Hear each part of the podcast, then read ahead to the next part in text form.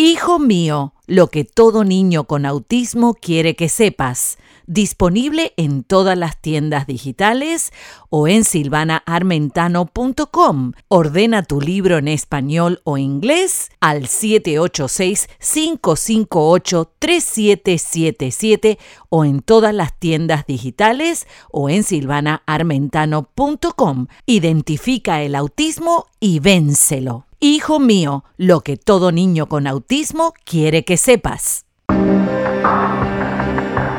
Hablemos de autismo con Silvana Armentano, porque hay esperanza. Porque hay esperanza. En el contenido del siguiente programa son de exclusiva responsabilidad de los autores y pueden no necesariamente coincidir con la opinión de CBC La Voz. Hola, hola, ¿cómo estás? Aquí estamos de regreso en Hablemos de Autismo con Silvana Armentano porque hay esperanza. Y hay esperanza, más hablamos de esto, más nos entrenamos de esto y más podemos evaluar cuáles son las situaciones de salud que pudieran enfrentar nuestros hijos con autismo. Eh, de esa manera podemos ayudarlos. Y el tema de hoy, un tema interesante, las conductas que hay detrás de las rutinas alimenticias o bien detrás de la comida, ¿no? No vamos a hablar específicamente de la comida en sí, de lo que deberían comer y lo que no deberían comer, sino de las conductas eh, repetitivas y agresivas que hay al momento de presentarle la comida, al momento de presentarle un diferente alimento, al momento de que se tiene que sentar para comer, al momento de que nos sentamos todos a la mesa y hay mucho ruido o vamos a un restaurante. Y todas esas cosas son importantes para poder ah, obviamente evaluar. Pero quiero eh, compartir contigo una guía importante de 11 cosas que puedes hacer para poder ayudar a estos problemas con respecto a las conductas que se suceden al momento de comer. Como te dije, en este programa no me voy a encargar de hablar de las comidas en sí, sino de las conductas que hay en esa rutina alimenticia, porque sabemos que cuando el niño va a la escuela y tiene que sentarse para comer un snack y de repente, o un aperitivo o algo, de repente pues se comió todo lo de él y lo de los demás, ¿no es cierto? Si es un eater, si le gusta mucho comer, o bien no come nada, ¿no es cierto? O bien deja todo y no come nada. Y entonces estas 11 cosas que te voy a enseñar, pues te van a ayudar a poder ayudarlo a poder establecer las rutinas y eh, controlar mejor, ayudarlo con los problemas alimentarios. Número uno, vas a establecer un horario y una rutina de alimentación. Siempre esa rutina que coma en el mismo lugar, en la misma silla, que eh, siempre sea la misma hora. Entonces, si eso nos ayuda obviamente a los que somos neurotípicos, ¿sí? ¿Cuánto más puede ayudar a un niño que tiene desórdenes neurológicos el poder darle un esquema visual, no solamente del horario del día, sino de que eh, a qué hora va a comer su cuerpo, pues va a también a darle señales de que, el, que quiere comer, ¿sí? Y eso es importante. Así que número uno, vas a establecer un horario y una rutina de alimentación, el mismo lugar, la misma hora, la misma rutina, todos los días de la semana. Yo sé que esto a veces es un riesgo, ¿no? Porque eh, a veces los días no son todos iguales, pero podemos hacer una rutina de los cinco días de la semana y los dos días de fin de semana y dejarlo por escrito. Los niños autistas son muy visuales, así que si lo podemos dejar por escrito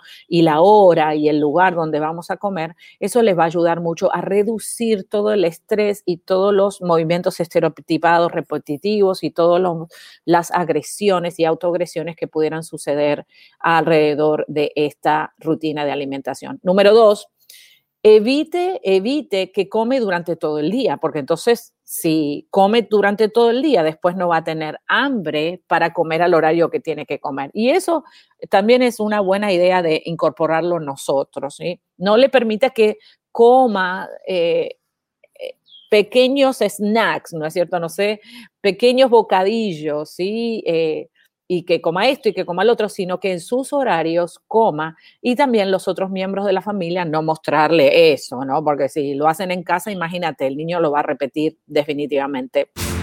¿Quieres saber más de autismo?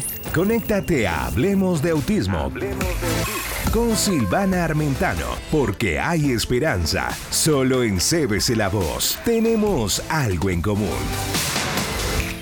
Número tres, lo vas a sentar en una silla cómoda y firme. Vemos que los niños se mueven mucho, que se sienten incómodos, entonces eso lo desconcentra de que va a comer, ¿sí? Y es importante mantener una silla cómoda y firme, que no, tú sabes, que no tengan las patas rotas o bien eh, eh, que sea una silla movediza, porque eso lo pudiera desconcentrar de ese momento de atención. Queremos que se enfoque en una sola cosa y por eso vamos a evitar y vamos a tratar de mejorar esa parte de la comida. No sé si alguna vez tú tuviste situaciones donde de repente hiciste la comida y lo pusiste a sentar y el niño salió corriendo eh, y no comió. Y entonces después todo el día estuvo desajustado por esa situación. Me encantaría escuchar tu opinión de cómo tú lo logras o cuáles son los desafíos que estás enfrentando. Entonces, número tres, vas a sentarlo en una silla cómoda y firme. Número cuatro, vas a limitar el tiempo de comer. No vamos a estar 10 horas comiendo ni vamos a hacer sobremesa. Me siento a comer, como y me levanto. Y en eso eh, creo que podemos ser bien específicos. Claro, a nosotros nos gusta conversar y tomar el cafecito y hacer la sobremesa, pero el niño, su tiempo necesita ser bien invertido y obviamente esto lo va a ayudar mucho. No más de 30 minutos, las meriendas de 15, 20 o 30 minutos. Muy bien, vamos a la próxima. Entonces, minimice las distracciones. No lo vas a poner a mirar televisión cuando está comiendo, porque entonces no come está mirando la televisión y no está prestando atención a lo que tiene que hacer, que es comer, entonces eso definitivamente lo podemos quitar. Y si puedes quitar las distracciones que están impidiendo que el niño se concentre en lo que está haciendo, entonces eh, definitivamente vas a evitar muchos movimientos estereotipados y repetitivos, autoagresiones, gritos, que tire la comida, tú sabes que se le acabó el video y empiece todo un berrinche típico de los niños con autismo. Y también te recomiendo que esto lo, lo hagas con los niños neurotípicos, porque a quién no le gusta estar organizado la organización le sirve a todo el mundo. Muy bien, vamos a la próxima. Entonces, involucre a su hijo, permítale a su hijo eh, participar en la selección de los alimentos, puedes hacer un menú escrito y preguntarle no solamente la selección de los alimentos, sino la preparación de la mesa y de los alimentos. Eso es muy importante y entonces eh, de esa manera entre el niño y el familiar que le va a hacer la comida ese día, ya el niño sabe que mamá está preparando esta comida, que el niño se involucró en buscar los vegetales, en preparar la mesa, en limpiar, eh, en limpiar el área y todas esas partes hace que el niño esté involucrado en la comida. La vida es, es para todos, o sea, el niño autista puede aprender a ser independiente y funcional y depende que tú le des la oportunidad. Qué hermoso es poder ver que el niño se está desenvolviendo en, comer, obviamente es algo tan importante y puede en el futuro ser completamente independiente independiente. Y eso es lo que queremos, ¿no? Por eso esta guía es tan importante. Vamos a la próxima. ¿Ya leíste los blogs de autismo en cbclavoz.com? Puedes aprender mucho más escribiendo la palabra autismo en el buscador de nuestra página web.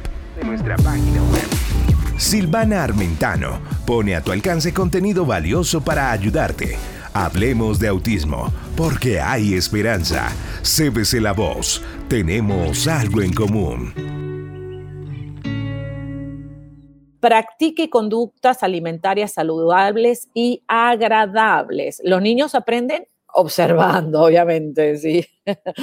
y de esa manera, pues lo podemos ayudar. Durante la hora de la comida en familia, los padres y otros niños pueden servir como modelo de buena conducta alimentaria. Y no estamos hablando de comer con la mano, aquí estamos hablando de que me quedo sentado, de que me mantengo sentado, de que no voy a tirar las cosas, sabes que no me voy a salir de la mesa hasta que termine la alimentación. Y esto es todo un desafío, mantenerse quieto, que el niño se quede quieto, porque sabemos que terminó de comer lo que le gusta y se fue corriendo, ¿no? Entonces necesitamos que después que termina de comer, pues levante ordene el área donde ensució, eh, lleve su plato sucio a lavar y coopere con todo en la mesa. Y una vez que toda, termina toda la rutina de la alimentación, entonces ya el niño se puede pedir para poder comer o hacer otra cosa, otra actividad que tenga que hacer.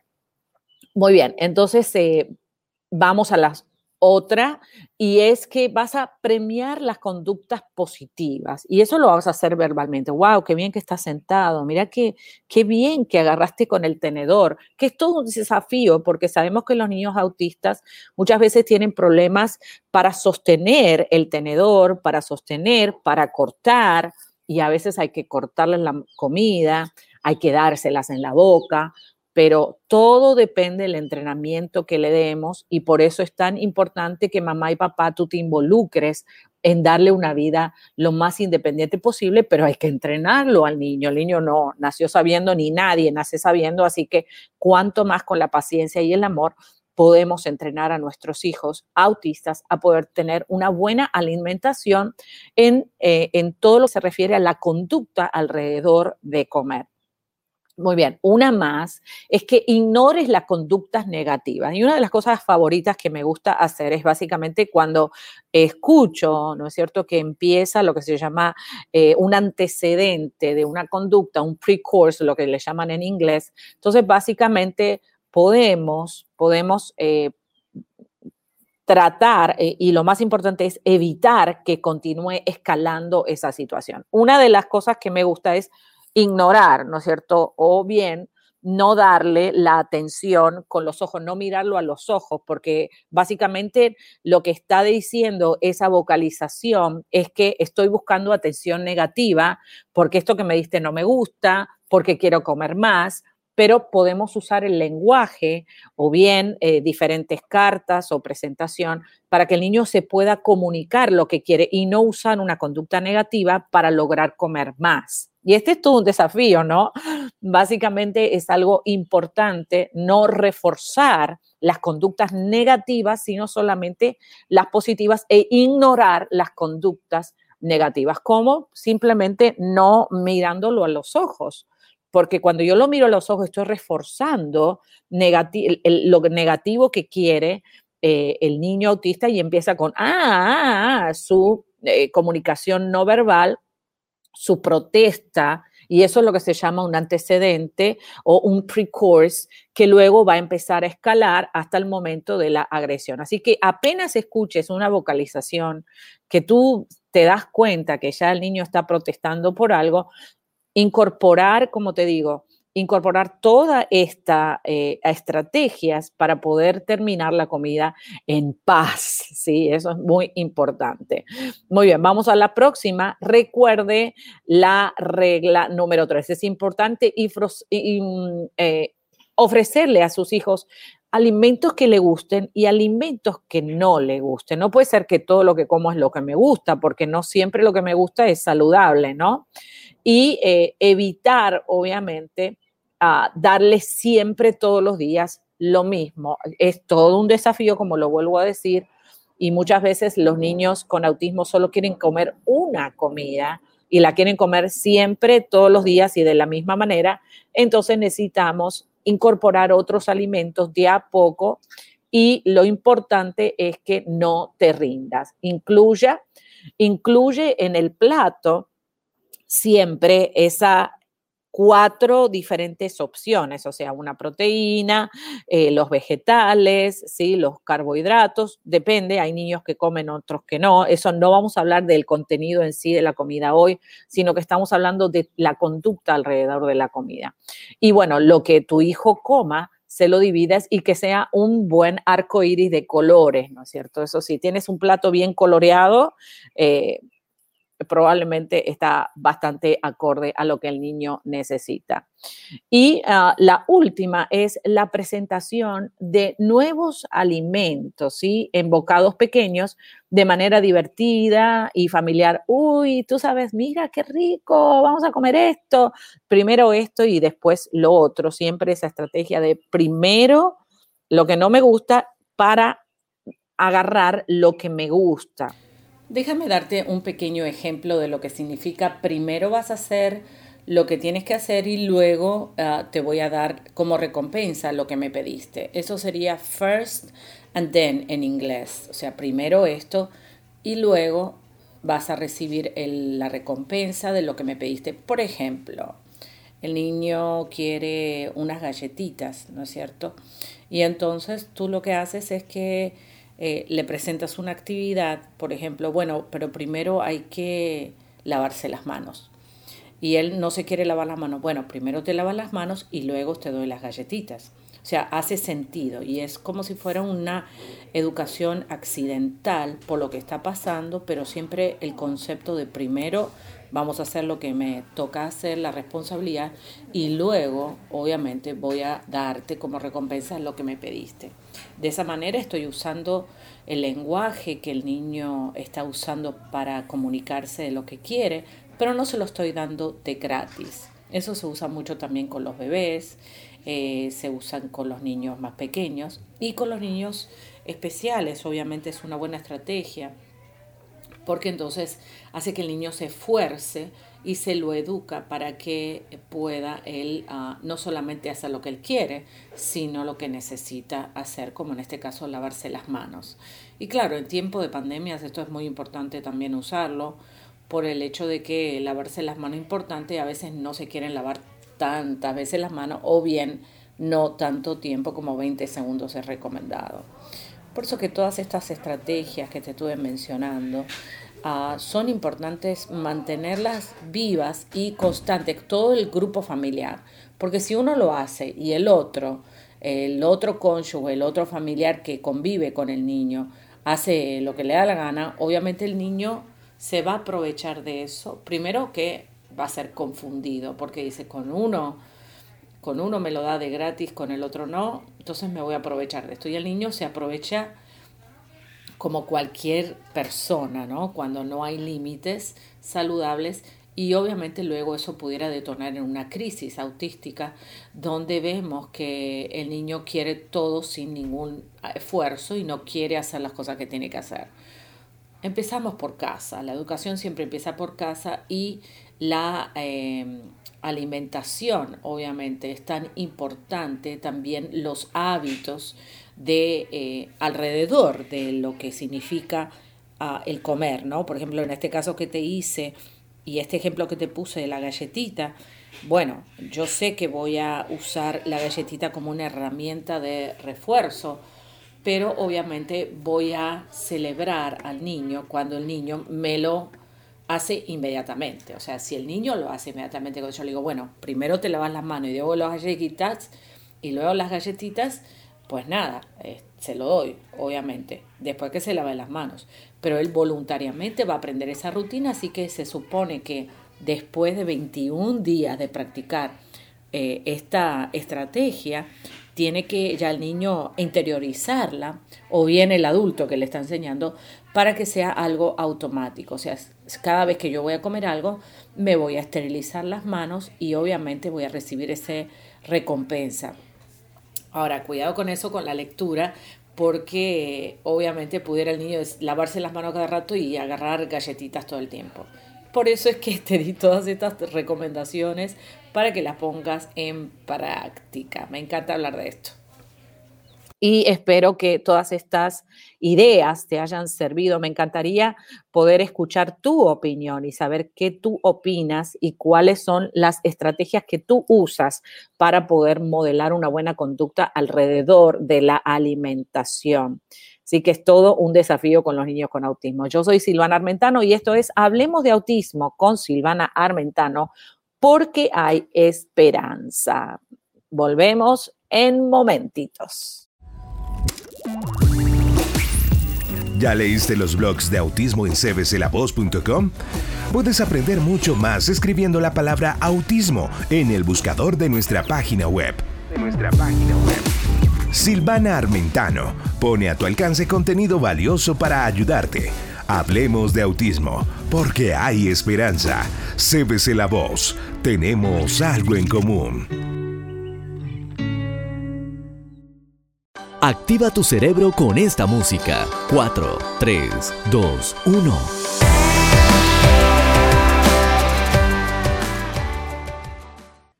Y como te dije, estamos aquí de regreso y ahora quiero que actives tu cerebro con esta música muy especial y espero que la disfrutes muchísimo. Todo pasará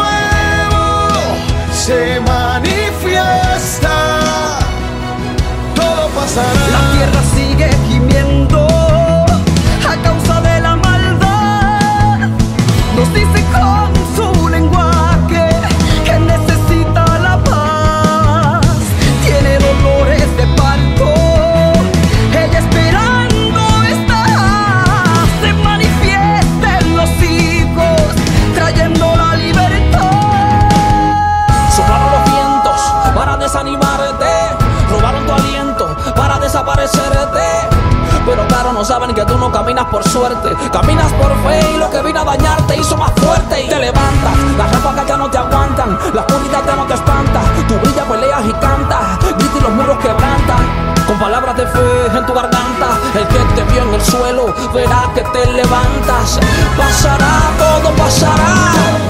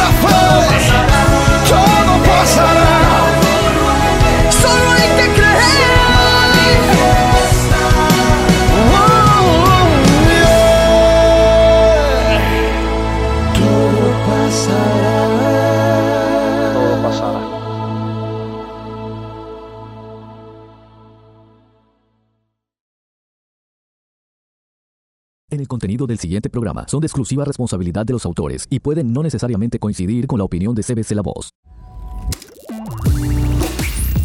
¿Ya leíste los blogs de autismo en cbclavoz.com? Puedes aprender mucho más escribiendo la palabra autismo en el buscador de nuestra página web. De nuestra página web. Silvana Armentano pone a tu alcance contenido valioso para ayudarte. Hablemos de autismo, porque hay esperanza. Cébese la voz. Tenemos algo en común. Este fin de semana tenemos una cita en Hablemos de Autismo con Silvana Armentano. La voz autista, noticias y descubrimientos recientes, entrevistas, espectro útil y mucho más. Conéctate todos los sábados en las mañanas. Hablemos de autismo. Hablemos de autismo. Con Silvana Armintano, porque hay esperanza. Solo en CBC La Voz. Tenemos algo en común. Tus preguntas tienen respuesta.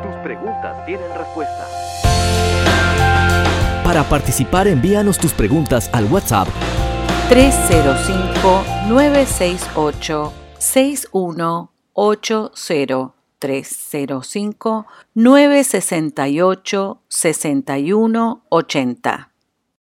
Hijo mío, lo que todo niño con autismo quiere que sepas disponible en todas las tiendas digitales o en silvanaarmentano.com. Ordena tu libro en español o inglés al 786-558-3777 o en todas las tiendas digitales o en silvanaarmentano.com. Identifica el autismo y vénselo. Hijo mío, lo que todo niño con autismo quiere que sepas.